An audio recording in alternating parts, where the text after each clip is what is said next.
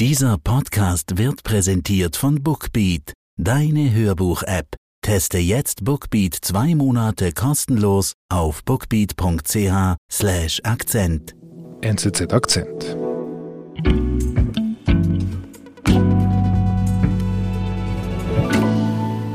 Peter, ich habe eine Quizfrage an dich. Wie viele Skandale haben Boris Johnson in seiner Amtszeit als Premierminister eigentlich begleitet? Die kann ich gar nicht zählen.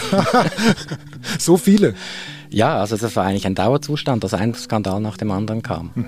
Also da war sicher mal die Gartenparty jetzt zuletzt das große Thema, die mhm. Bilder von der Queen, die da an der Trauerfeier von ihrem Mann alleine sitzt in der, in der Kapelle. Gleichzeitig lief an seinem Amtssitz eine, eine Party mit viel Alkohol. Mhm. Das war wirklich ein Schock für die Bevölkerung. Aber es gab viele andere auch. Die, die Renovierung von Johnsons Dienstwohnung durch einen, einen Parteispender, das eigentlich an den Regeln vorbei lief mhm. und lange abgestritten wurde.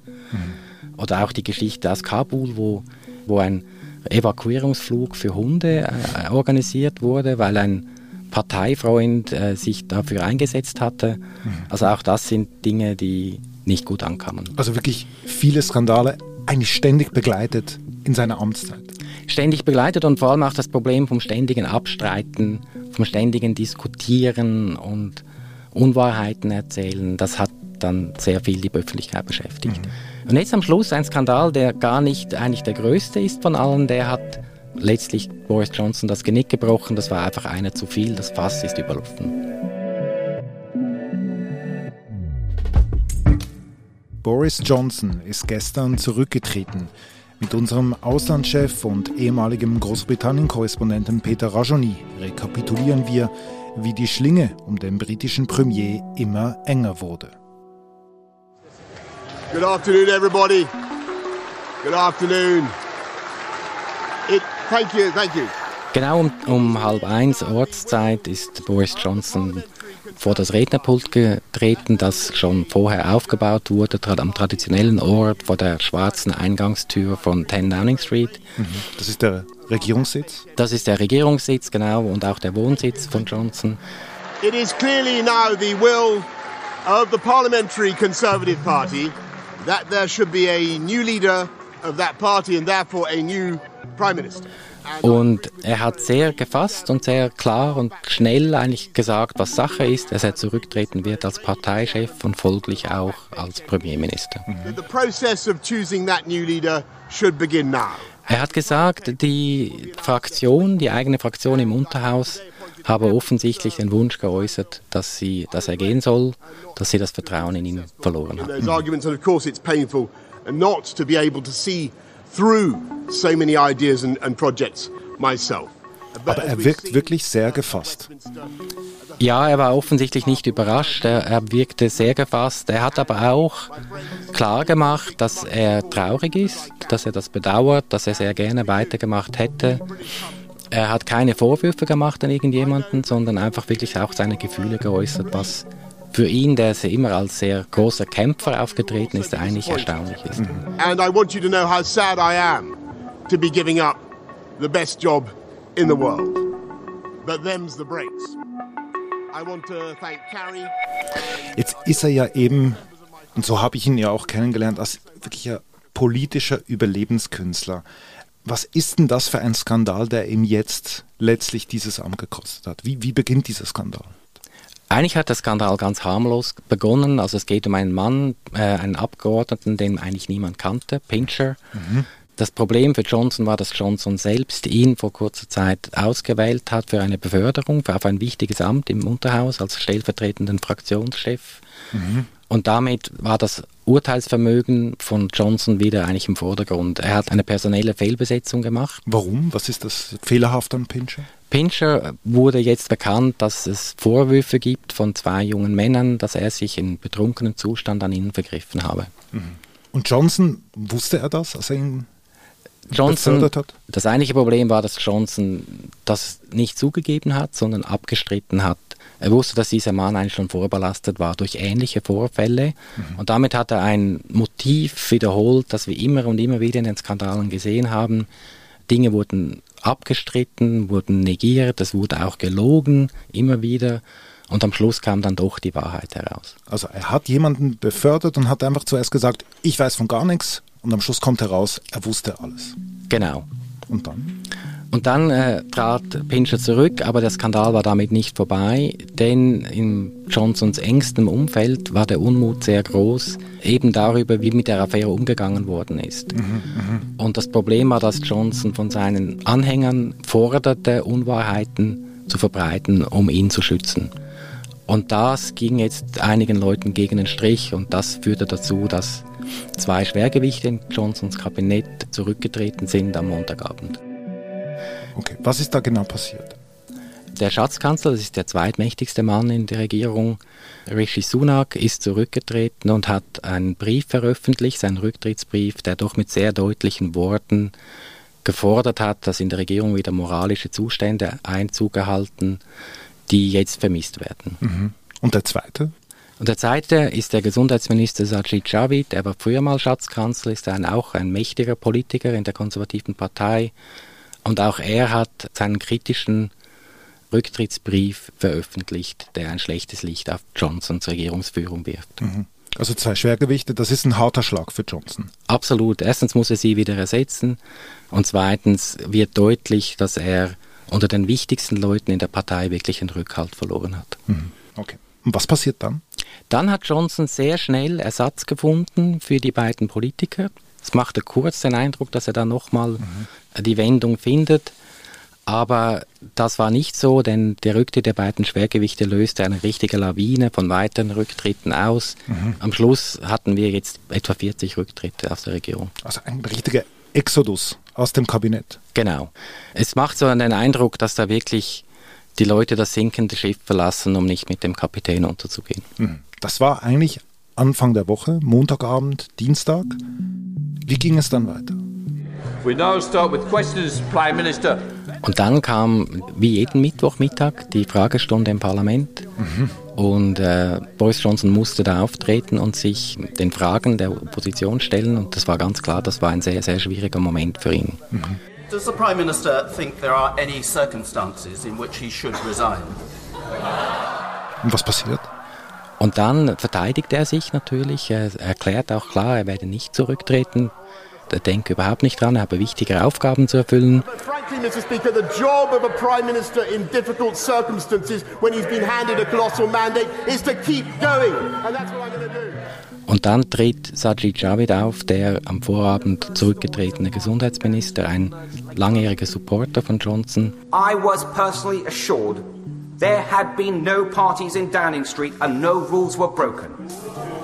Und zählt noch einmal auf die letzten Skandale, was da passiert ist. Und betont sehr stark, dass er selber und seine Kollegen und Kolleginnen immer wieder den Premierminister verteidigen mussten mit Aussagen, die sich nachher nicht als wahre entpuppt haben. Und das gehe nicht mehr, das Fass sei voll, enough is enough, sagte er. Und äh, machte damit ein sehr, sehr starkes Statement. We have to conclude that enough is enough. I believe that point is now. Was dabei aber fast am interessantesten war, ist, wie äh, Sajid Javid da stand vor seinen Kollegen und Kolleginnen in der Fraktion. Alle hörten gebannt zu und niemand widersprach ihm. Mhm. Und das ist sehr ungewöhnlich, denn wenn ein Parteichef im Unterhaus unter Druck ist, normalerweise wird er sehr lautstark durch Rufe und Lärm im Unterhaus unterstützt und verteidigt. Diesmal war der Saal total ruhig. Mhm. Und das war ein klares Zeichen dafür, dass Johnson seine Fraktion nicht mehr hinter sich hat. Mhm. Er ist alleine. Er war total alleine. Er saß auch sehr einsam auf der Frontbench, wirkte sehr einsam, bleich, für einen Moment auch sprachlos was auch für ihn ungewöhnlich ist. Mhm. Also ein, ein sehr spezieller Moment. Ein dramatischer Moment. Also in, in, seiner ganzen Stille war das ein dramatischer Moment. Mhm. Wir sind gleich zurück. Sommerzeit ist Hörbuchzeit und mit Bookbeat ist Hörbuchhören so leicht wie noch nie. Mit über 500.000 Titeln gibt es in der Bookbeat App für jeden die passende Geschichte. Alle Hörbücher auf dem Smartphone oder Tablet unbegrenzt abrufbar, jederzeit. Mit dem Rabattcode Akzent können Hörerinnen und Hörer Bookbeat jetzt zwei Monate lang gratis testen. Auf bookbeat.ch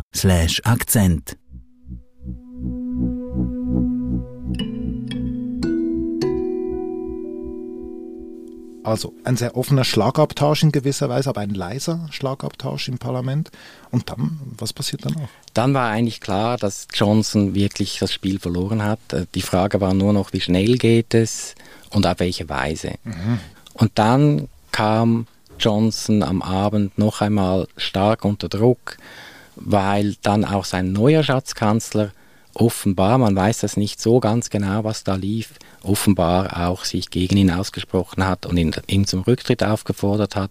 Der neue, also der war ja erst zwei Tage genau, im Amt. Genau, der neue angeblich auch die Innenministerin, die bisher immer sehr treu zu ihm gehalten hat mhm. und weitere Schwergewichte im Kabinett. Okay, das war am Mittwochabend. Genau. Wie ist es dann gestern weitergegangen, also bis zu, diesem, bis zu dieser Rücktrittsankündigung am Mittag? Am Donnerstagmorgen war unklar, wie es jetzt weitergeht. Ich selbst habe eigentlich eher erwartet, dass Johnson nicht zurücktritt, weil er eben so ein Überlebenskünstler ist und immer so entschlossen an der Macht hing. Und es ging eben immer so weiter. Also er hatte weitere Rücktritte zu verzeichnen im Kabinett. Das summierte sich dann auf bis zu 50 Leute. Damit ist schon mehr als ein Drittel des Kabinetts unbesetzt.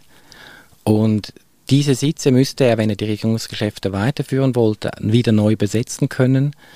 Und das würde schwierig werden mit dieser großen Opposition äh, im Unterhaus, in seiner Fraktion.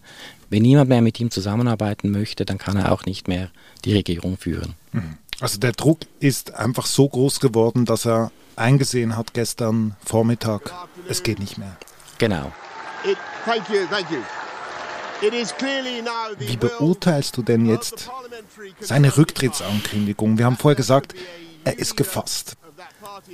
In seiner ganzen Karriere war verblüffend und speziell bei Boris Johnson, dass er eigentlich seine eigene persönliche Würde nie sehr hoch geschätzt hat. Es ist von einer Peinlichkeit zur anderen gegangen, hat diese Peinlichkeiten oft auch selbst inszeniert, um aufzufallen, um äh, nicht zu elitär zu wirken. Das hat ihn auch populär gemacht. Jetzt hat er aber doch im letzten Moment noch einen würdevollen Abtritt geschafft.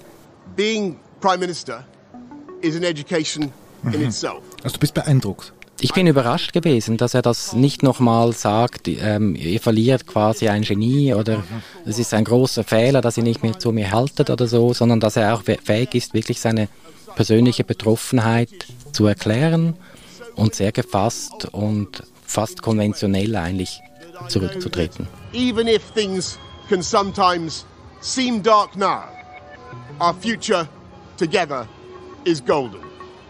Thank you all very much. Thank you. Wie geht es denn jetzt konkret weiter? Politisch jetzt mal. Politisch wird die Regierung nicht mehr viel machen können, also das ist klar. Johnson ist zurückgetreten als Parteichef, aber er bleibt Premierminister, bis ein neuer Parteichef da ist.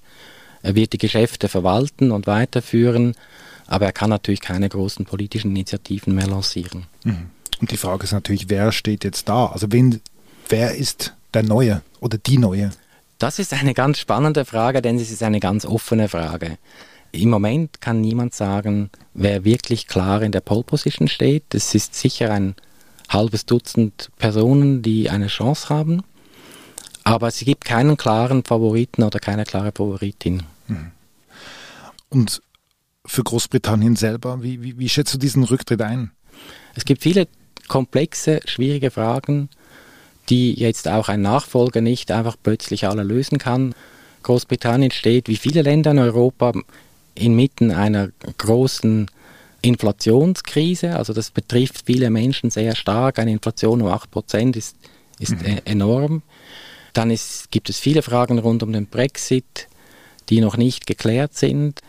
Und ich glaube, das ist zwingend. Das ist jetzt auch klar der Wunsch der Bevölkerung und auch des Parlaments, dass jetzt eine Person kommt, die nicht weiter permanent polarisiert, die nicht weiter Skandale produziert, die nicht weiter sich selbst in den Vordergrund drückt. Es wird wahrscheinlich jetzt eher eine weniger spektakuläre Persönlichkeit kommen, mhm. die aber dann den Eindruck vermitteln kann, dass sie die Geschäfte der Regierung jetzt seriös und engagiert und, und mit Ausdauer weiterführen wird und das Land wirklich in vielen Sachfragen voranbringen wird.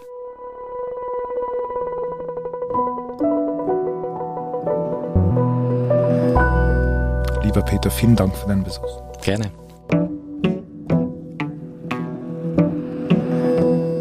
Das war unser Akzent. Produzentin dieser Folge ist Marlene Oehler. Ich bin David Vogel. Bis bald.